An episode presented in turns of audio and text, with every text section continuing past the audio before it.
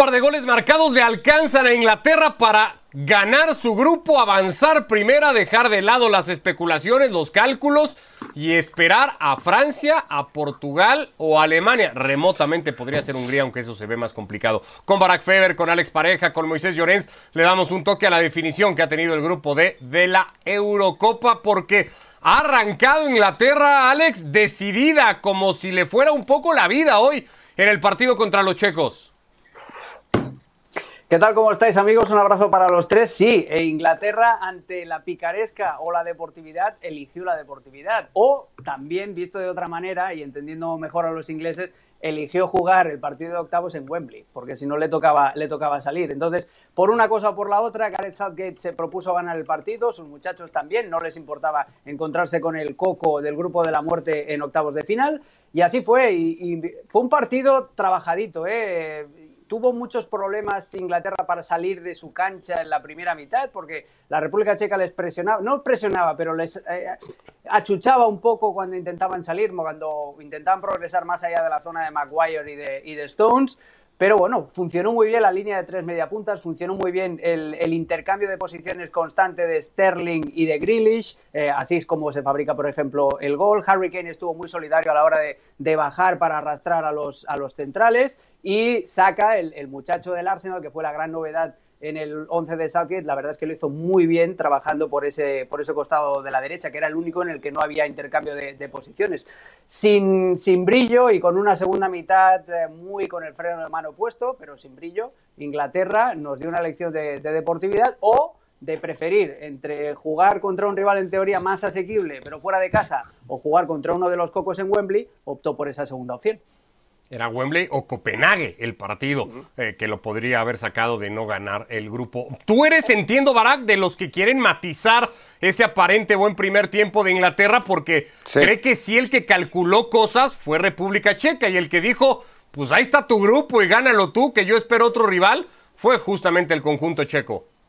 Claro, porque saludos a todos. Realmente Inglaterra no tenía la opción que, nos pone Alex en la mesa. Esa opción estaba en la, mesa, en la mente de todos nosotros, claro. Pero Southgate no podía salir a decirles, chicos, e, este partido mejor no lo ganamos porque así hacemos las cuentas. Eso ya lo sabían todos, que iba a ser un rival más difícil si eran primeros de grupo, pero ¿qué mensaje le estás dando a un equipo que aspira en el papel a ser campeón? ¿no? y además tenía ese aliciente de, bueno, juguemos en Wembley. Era suficiente como para salir a ganar el partido y así lo hicieron. Pero ahora veámoslo desde la otra óptica, de la República Checa. La República Checa no tiene ni el peso del favorito que tiene la mentalidad de, de todas formas, tenemos que enfrentar a los mejores si queremos ser campeones y cuando los enfrentemos da igual, hay que enfrentarlos. No, no. República Checa está aquí para sobrevivir y bastante ha hecho con liderar el grupo hasta esta última jornada, ¿no? Y clasificar y, y tratar de seguir sobreviviendo en octavos de final. Y la mejor manera de sobrevivir es precisamente contra un equipo que no fuera uno de los que pasen del grupo de Alemania, Francia y Portugal.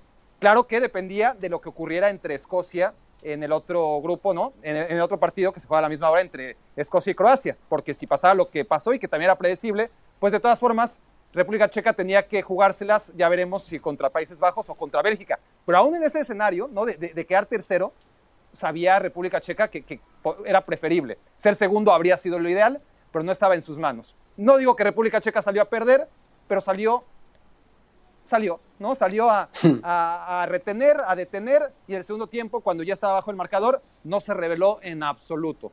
No hizo absolutamente nada, y cómo no entenderlos, ahí sí, o sea, República Checa solo podía perder liderando este grupo, ¿no? E, e, eso estaba clarísimo. Así que decide no hacer la vida difícil a Inglaterra. Por eso hay que matizar el nivel de Inglaterra, porque tuvo un sparring que con toda la razón del mundo tenía la calculadora en la mano. Eh, yo reconozco que soy de los que con ese primer tiempo inglés se ha entusiasmado y ha pensado que Inglaterra le puede alcanzar para cosas importantes. Moisés, ¿de qué lado vas a estar tú después del partido que ha jugado hoy la selección inglesa?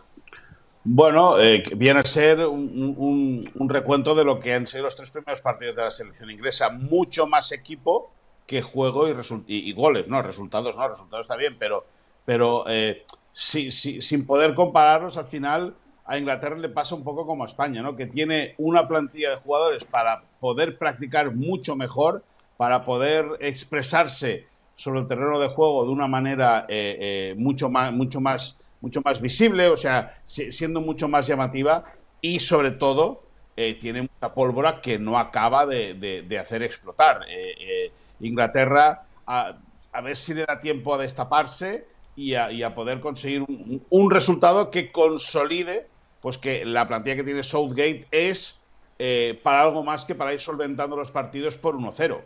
Es verdad que lo importante es haber, haberse metido en octavos, como decía Alex, jugar esos octavos en casa ante, ante su afición, pero bueno, eh, visto lo visto, eh, eh, yo soy de los que piensan que puede jugar mejor, que, no juega mal, pero que puede jugar mejor, puede completar partidos completos jugando mejor y sobre todo está capacitada para conseguir muchos más goles. 270 minutos disputados y un remate a portería de Harry Kane, ¿no? Hablando de la cuota goleadora, eso pasa o, dice mucho. Terminó haciendo Southgate, Alex, parte de lo que ayer aquí habíamos hablado, que era hacer varios cambios y tal vez con eso que el juego no fluyera. Lo que pasó fue lo contrario, que gracias a Saka, que gracias al propio Grealish, el juego inglés no sé si alcanzó momentos en ese primer tiempo, más allá de los matices que le pone Barak, de lo mejor que le hemos visto tal vez en estos tres primeros partidos. Sí, lo que pasa es que yo estoy con, la teoría de, Moisés. O sea, eh, Inglaterra está intentando aplicar la gran eh, Francia o la gran Portugal, que es ganar con la ley del mínimo esfuerzo y calculando muchísimo. Yo no sé hasta qué punto están capacitados.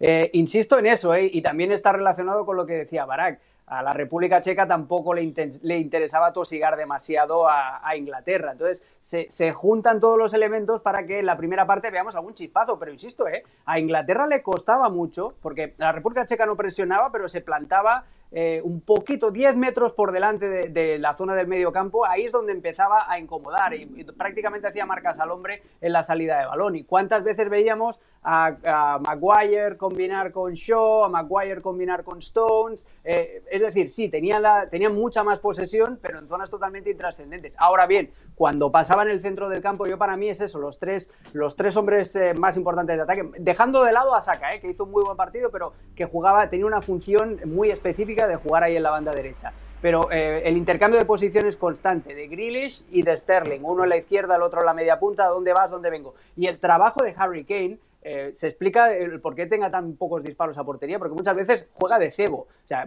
a Harry Kane lo veíamos bajar a recibir hasta el centro del campo para apoyar, para tocar un poquito la pelota, porque si no, no entraba en contacto con el balón. Y sobre todo, baja para arrastrar al central y para que puedan entrar de segunda línea Grealish y Sterling, que así es como se fabrica el... Pero está para eso Kane, Alex, porque no es que tenga pocos, tiene uno. Un remate a gol en Eurocopa tiene Harry Kane. Fue, fue un gran remate, ¿eh? porque clic hace una gran parada después, después del enganche. Eh, Harry Kane eh, es, un, es una bendición para el entrenador porque va a jugar a lo que le pidas. Y lo que le pide Southgate, entiendo yo, es eso, es que haga movimientos de arrastre para que entren desde segunda línea los que tienen pólvora. Eh, Southgate ha hecho una apuesta muy, muy importante por Sterling, que, con todo lo que tiene eh, Inglaterra en banda, y sobre todo hoy a Sancho le da, creo que son siete minutos, hoy vuelve a apostar por Sterling y le sale bien. Entonces yo creo que esa es la apuesta, utilizar a Harry Kane de señuelo, eh, con, con entiendo, con el beneplácito, con el ok de Harry Kane, y entrar más desde segunda línea. Obviamente, un goleador como Harry Kane es que sí, un disparo y estuvo a punto de hacer gol. Eh, igual en octavos de final es el primero en, cantar bingo. O sea, en pocas el gran ganón del Harry Kane, Harry Kane es el Giroud de Inglaterra hoy mismo. Lo que Giroud fue en la eh, Copa del Mundo. O el Benzema, más que el Giroud, el Benzema, porque en ataque no, o sea, en defensa no. No, digo en la, Copa del Mundo pasada. Sí, sí, pero, gol, pero no metió gol pero trabajó mucho. Pero eh, la diferencia en, con Giroud y con Harry Kane, y me gusta mucho esa comparación, es que Giroud trabajaba en defensa lo que no trabajaba Griezmann, por ejemplo, eh, y por eso era titular. Y ahora no, Harry Kane no, trabaja en defensa. Eh, veíamos a Inglaterra muchas veces metidita atrás, metidita con 10 futbolistas en su terreno de juego, por eso decía lo de la Gran Francia o la Gran Portugal, porque es un equipo muy compacto, y Harry Kane se quedaba desenganchado. Más que, más que Giroud es un poco Benzema este año con Francia pero Giroud no era un goleador monstruoso y no, no se sentía un desperdicio de Giroud como sí lo se siente claro. Con, Harry Kane, ¿no? Pero bueno, eh, la gran ganadora del grupo parece ser, sin serlo, Croacia, Moisés. Se mete segunda y a priori va a tener un, cruce ahora que le permite a la subcampeona del mundo, que hoy ha dicho Luka Modric, jugando así, competimos contra el que venga, ¿eh? Y ahí queda además eh, la joya que ha hecho el futbolista del Real Madrid con un gol para guardarlo. Sí, un gol, un gol que, que, que, va a ser recordado eh, por mucho tiempo por, por, la elasticidad de golpearle con el exterior y colocarla donde, imposible para, para, para el, alcance de, el alcance de Marshall, el portero de Escocia. Al, al final, eh, eh, Croacia, los, las selecciones balcánicas tienen un gen competitivo que, la hacen, que las hacen temibles. Es decir, eh, em, ¿cómo te digo? Es que no, tienen esa capacidad de superación, eh, eh, son tipos hechos para, para, competir, son atletas, tienen mentalidad, son muy fuertes. Al final, lo que dice Modric, si le unes, si le unes esa fortaleza a la calidad que tienen algunos de sus jugadores, bueno, en el último mundial fueron finalistas. En, el último partido, Francia los barrió en la final, es verdad. pero ahí se metió ¿eh? Croacia. Bueno, les barrió a nivel de resultado. a nivel de resultados, sí. Claro, en el, a, nivel de resultados, sí. Pero, pero no, perdona, una cosita, pero, pero ellos compitieron hasta, hasta la final, lo compitieron todo. Y en la Eurocopa es que van a hacer lo mismo, porque es una gente muy competitiva, muy, muy hambrienta de, de, de querer demostrar que, la raza, porque, porque ellos lo sienten así, ¿no? Que la raza croata está por encima, por encima de todo, ¿no? Que, que, se puede enfrentar y ganar a cualquiera. Y ese gen, ese gen no se compra con dinero. Pero a ver, es, de acuerdo, calidad, fuerza, hambre, eh, gen o como queramos llamar a, todo lo que dijiste al final, que, que, es cierto, pero la más importante de todas, suerte, ¿no? Eh, eso que no se puede controlar, pero que le permitió llegar hasta la final de la Copa del Mundo con un cuadro muy favorable y que le está permitiendo ahora, sin planearlo, ser el lugar que todo el mundo esperaba ser en este grupo, ¿no? Porque no puedes jugar a ser segundo. Te sale ser segundo y a Croacia le salió y claramente es el más favorecido en este grupo.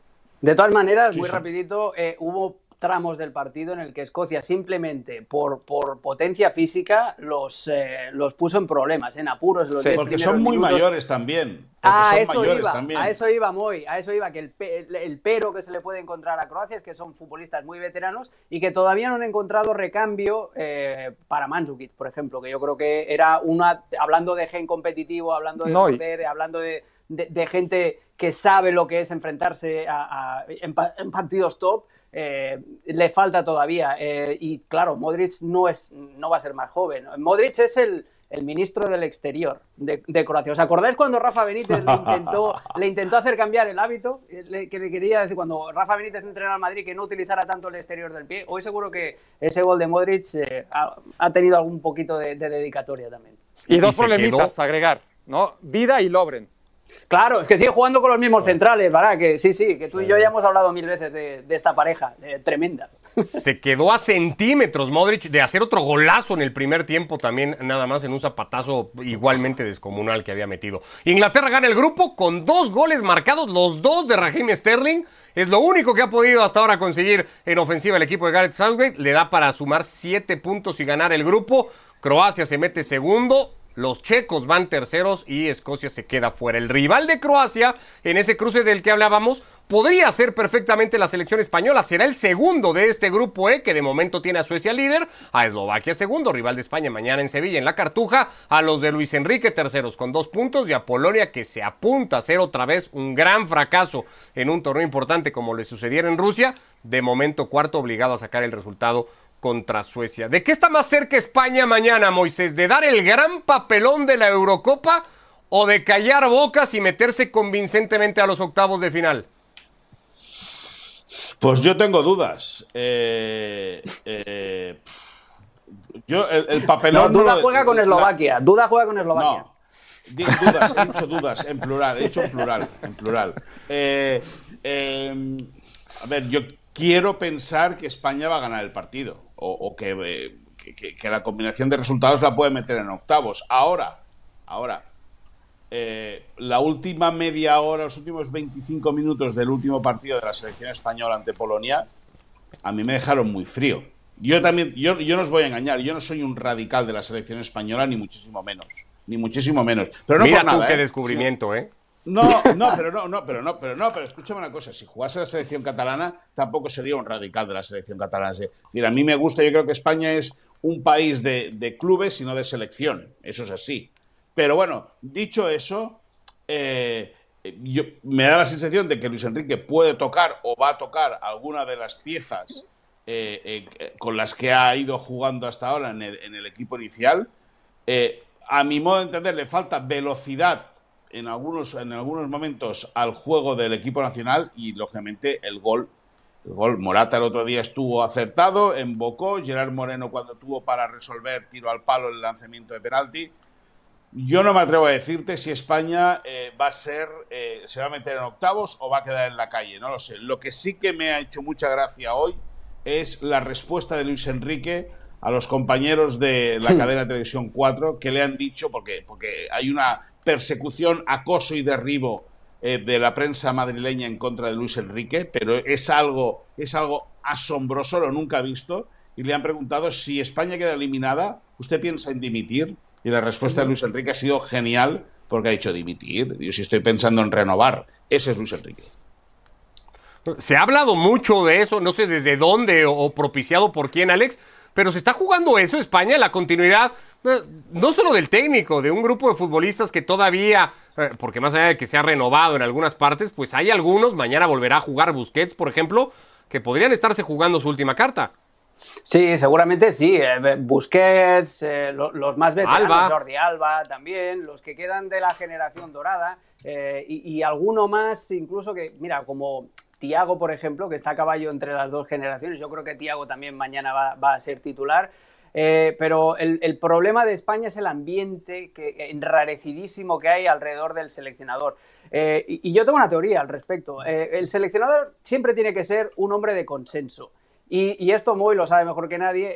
En, España, ser un hombre de consenso significa ser un hombre con ligado al Real Madrid, por así decirlo. O sea, cuando ¡Ah! Vicente del Bosque, ¡Ah! cuando no, es verdad. Y no lo he dicho yo, ¿eh? Y yo no he No, dicho nada, ¿eh? Tú sabes que yo, Yo no no, lo he tengo dicho, ¿eh? problema. Bien, bien. No, pero a ver, pero a ver, históricamente, mira, eh, Luis, eh, Vicente del Bosque, un Ay, señor pero- que, to- pero- pero- que tomó pero decisiones. Luis- cuidado, espera, espera, espera, que- Pero- que tomó decisiones, etcétera, etcétera. Eh, y, y todo el mundo lo respetaba, incluso cuando ya en 2016 ya no tendría que haber sido el, el seleccionador y seguía eh, amarrado a un grupo de futbolistas que ya, que ya había caducado. Eh, que- te- tírate a- atrás, a Luis Aragonés, a Luis Aragonés ahora lo veneran, pero lo veneran porque ganó. Acuérdate tras el Mundial de 2006 y acuérdate también Por cuando eso. prescinde de Raúl. Cuando Pero pues es que es justo lo que dices. Luis dividía muchísimo. ¿Pero por qué? Porque no era del Real Madrid. Y, y- y el anterior seleccionador. Pero fue, de- pero fue exitoso. Sí, Acabó siendo pero- exitosísimo. Sí, pero, Fue pero siendo dice Alex, pero le hicieron la lo que vida imposible. Lo que estoy diciendo es que le hicieron Ah, la vida Lo aceptan porque. Independientemente de los resultados. Claro, e independientemente Sí, sí. de los resultados. Y ahora yo la crispación que veo con Luis Enrique la veo como en los tiempos de Javier Clemente. Y los tres, tanto Luis Enrique como Luis Aragonés como Javier Clemente, tienen dos denominadores comunes. Primero, no tienen un pasado con el Real Madrid y si lo tienen es un pasado espinoso, como es el caso de Luis Enrique. Y segundo, los tres Se cargaron a, se cargaron a tótems, no, y, y se cargaron a tótems madridistas. O sea, eh, Pero a ver. eh, eh, no, eh, ¿cómo se llama? Eh, Aragonés se carga a Michel y a Butragueño. eh, Luis, eh, perdón, Aragonés. Clemente se carga a Michel y a. Butragueño. Aragonés se A carga Raúl. a Raúl. Y ahora Luis Enrique, ¿a quién se ha cargado? A Sergio Ramos y encima no lleva Ramos. ningún futbolista de la selección española. Por eso tienes Pero llevarlo ahí- que tienes.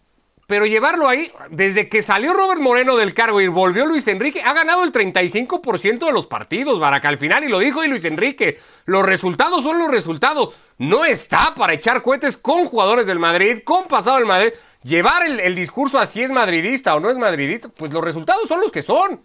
Yo te No, estoy dando pero- pero- contexto. Yo te estoy No, dando pero- contexto no, para, está para bien. entender, para entender por Está bien, pero yo creo que a. Luis Enrique se le juzga porque el equipo no gana y porque no hace goles y porque no tiene quien haga goles. No, no, no, no, no, no. Se le juzga porque ya viene.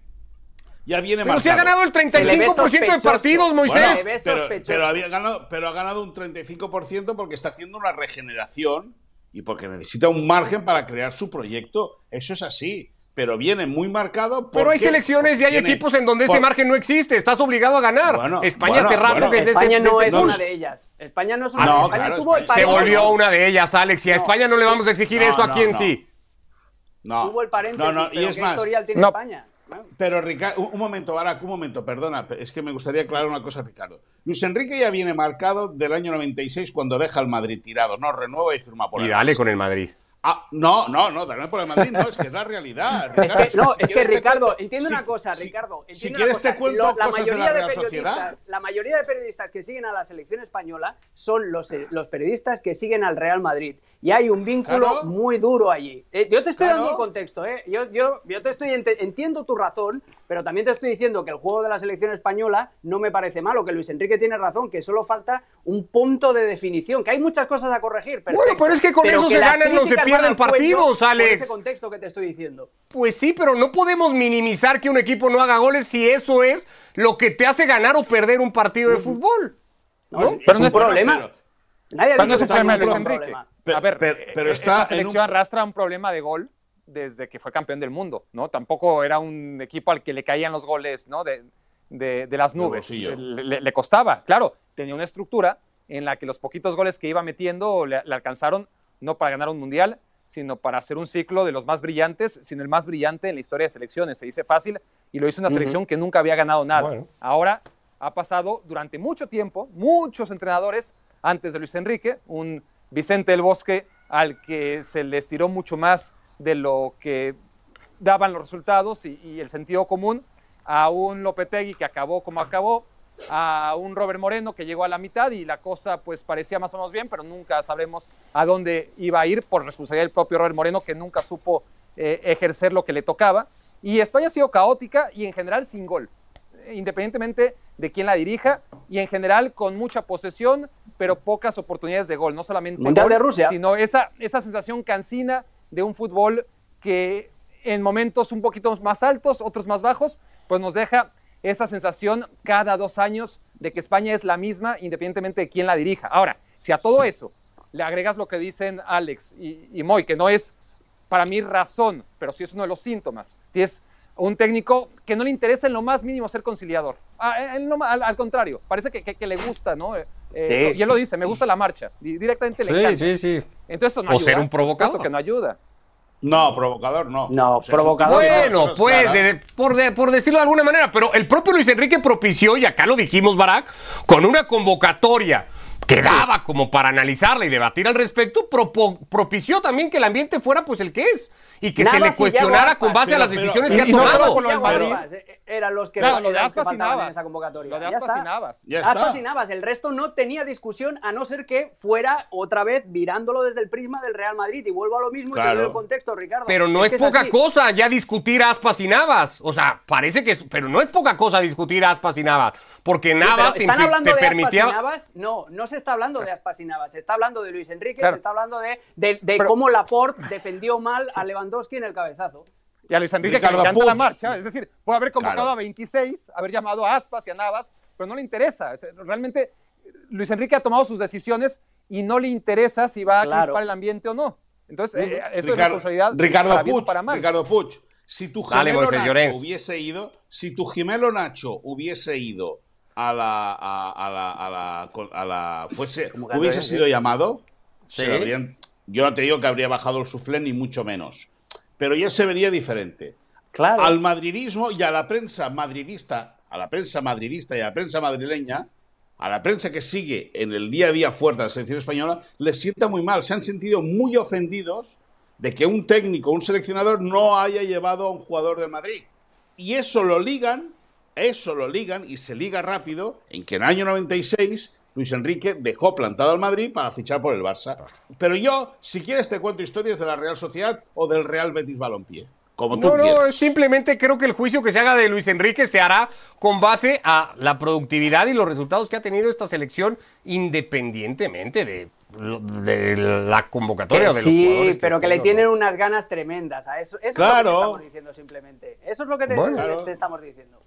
Sí, está bien. Esa tocará hablarla eh, ya desde de lo que pasa en España. Hablamos de la definición del grupo F también, porque también da para un montón, porque también eh, tiene un partido marcado muy por el contexto de la política. El Alemania-Hungría ha ido a caer en eso, particularmente propiciado, lanzado por la negativa de UEFA, que podría no entenderse, pero no la vamos a, debatar, a debatir aquí, de no permitir que mañana el estadio de Múnich tenga los colores que se pretendía que tuviera. Francia es líder de grupo, juega contra Portugal, que está tercero. Alemania va contra Hungría, no juegan un partido oficial desde el 54, lo que son las cosas y lo que implicará el duelo de mañana en Múnich. ¿Cómo se va? Sí, y además qué partido y qué milagro, ¿no? Para la selección alemana. ¿Cómo se va a terminar definiendo el grupo o qué escenario te imaginas mañana cuando lo estemos contando eh, por la tarde, Alex? Pues si te digo la verdad, no tengo ni idea, porque el Francia-Portugal, que además es la repetición de la final de la última Euro, con todas las cuentas pendientes que hay, todas esas facturas por cobrar, es el que va a acabar de, decidir el grupo. Alemania no le tengo fe y, Hungría, con todas sus limitaciones, si juega al contragolpe eh, como jugó contra Portugal, puede encontrar algún, algún resquicio. La verdad es que es un grupo con un final abierto. Eh, a ver, Deschamps tiene toda, la o sea, todos los triunfos en su mano porque Francia ya está clasificada y puede elegir qué hacer. Si quiere ir a machacar y a eliminar a Portugal en la fase de grupos o si lo quiere dejar vivo y quiere probar cosas. Eh, en la elección de Deschamps ya empezaremos a, a notar hacia dónde puede acabar cayendo el grupo. Eh, no hay un factor en ese Francia-Portugal no hay un factor diferencial, con todo lo que tiene Francia y presume el campeón del mundo, Moisés, un factor diferencial que no tiene Francia, que se llama Cristiano Ronaldo, que mañana puede marcar la diferencia? Eh, hombre, Cristiano, Cristiano, va, Cristiano va a pelear siempre, lógicamente. Y Cristiano va a intentar marcar eh, sí o sí eh, por, esa pugna, ¿no? Ese, como decía Alex, esa, esa deuda pendiente que hay, además Cristiano no jugó aquella final contra Francia. Creo que a los 5 o 10 minutos tuvo que salirse retirado. Los franceses eh, eh, tienen potencial, tienen muchísimo potencial. Es verdad que están yendo, bueno, pues eso, ¿no? Con lo justito para, pasar rondas. Son, todo el mundo los considera eh, los claros favoritos para conquistar el, campeonato. Y bueno, y con, lo que tiene Francia, va, va, a ser bonito jugar a Benzema en contra de Cristiano. Eh, eh, dos de los hombres de la BBC, pues cara a cara, eh, creo que se presentó un partido interesante. Sí, que podrían ser protagonistas para definirlo. ¿Cómo lo ves tú, Barak? ¿Le das crédito a Alemania después de lo que le viene de hacer a Portugal para resolver su partido sin mayor problema contra Hungría? Sería muy necio si te dijera que no, porque sí tuvo una exhibición muy condicionada también por, por ciertas cosas que ocurrieron contra Portugal y por esa decisión de, apostar doble por lo que no salió bien contra Francia, ¿no? Que fue mantener a los dos carrileros bien abiertos y, uno de ellos, eh, Gossens, hizo pedazos a Semedo, o bueno, Semedo se puso como alfombra, ¿no? Ni, siquiera tuvo que ser destrozado. Eh, gran actuación, no solamente de Gossens, sino de Kimmich y de Müller, eh, participado en todos los goles. Uno piensa que sí, que, que se puede montar otra vez en una versión competitiva la selección alemana, pero no, no sería eufórico para nada. O sea, no te diría ahora si Alemania es tan candidata como Francia, no. Eh, para mí habló más mal de Portugal, de lo bien que pudo hablar de Alemania ese partido. Y, y, ya veremos, porque es un escenario similar ¿no? al que se encontró Alemania hace tres años contra una Corea del Sur en que nadie, pero nadie pensaba que podía eliminar a la selección alemana y, ya sabemos lo que pasó. Semedo, una, una, cosita muy rápida, Semedo lleva convirtiendo a laterales izquierdos en Roberto Carlos eh, dos o tres años. ¿eh? Primero, fue, primero fue Alfonso Davis y ahora Robin Gosens. ¿eh? Yo, si fuera representante de algún lateral izquierdo, rezaría porque le tocara o Portugal o Wolverhampton. No, y escúchame, y en Roma y en Liverpool también los hizo internacionales. Bueno, pero Robertson ya tenía calidad, sí, sí. Robert... Bueno. Eh, bueno, mañana lo platicamos todo, eh, lo que haya dejado la definición del grupo E y F, los dos pendientes. Actualidad rápido del Barça, Moisés, porque hay un par de temas al respecto. Uno, el sí que le habría dado ya Lionel Messi al contrato ofrecido por Joan Laporta, todavía falta de firmarlo, pero ya sería un hecho la renovación del argentino. Y el que va a pasar con Dembélé ahora que se ha confirmado que pasa por quirófano. Pues Dembélé se lo van a comer con patatas, eh, le van a ofrecer la renovación posiblemente a la baja y el Barça lo que tiene que hacer es eh, conseguir que dé el sí eh, Dembélé, eh, firmarlo y a la primera que puedan venderlo. 11 lesiones lleva Dembélé desde que firmó por el Barça, vuelta a tocar el bíceps femoral de la pierna derecha, por lo tanto un drama. Y en relación a Messi, bueno, la, la, sensación que hay en el club es de un optimismo ya más que moderado, para que el futbolista amplíe por dos años su contrato con el Barça. El club ha podido encajar en la oferta dentro del fair play financiero, dentro del tope salarial, y veremos, solamente faltaría el comunicado oficial del club para que Messi eh, siga en el Barça dos temporadas más. No te vayas muy lejos de vacaciones, no vaya a ser que la firma llegue en estos días, Moisés Llorens. No, yo quieto parado aquí, quieto parado. ¿no? Gracias Quieto, y quieto. abrazo a los tres. Acá nos vemos mañana. Adiós.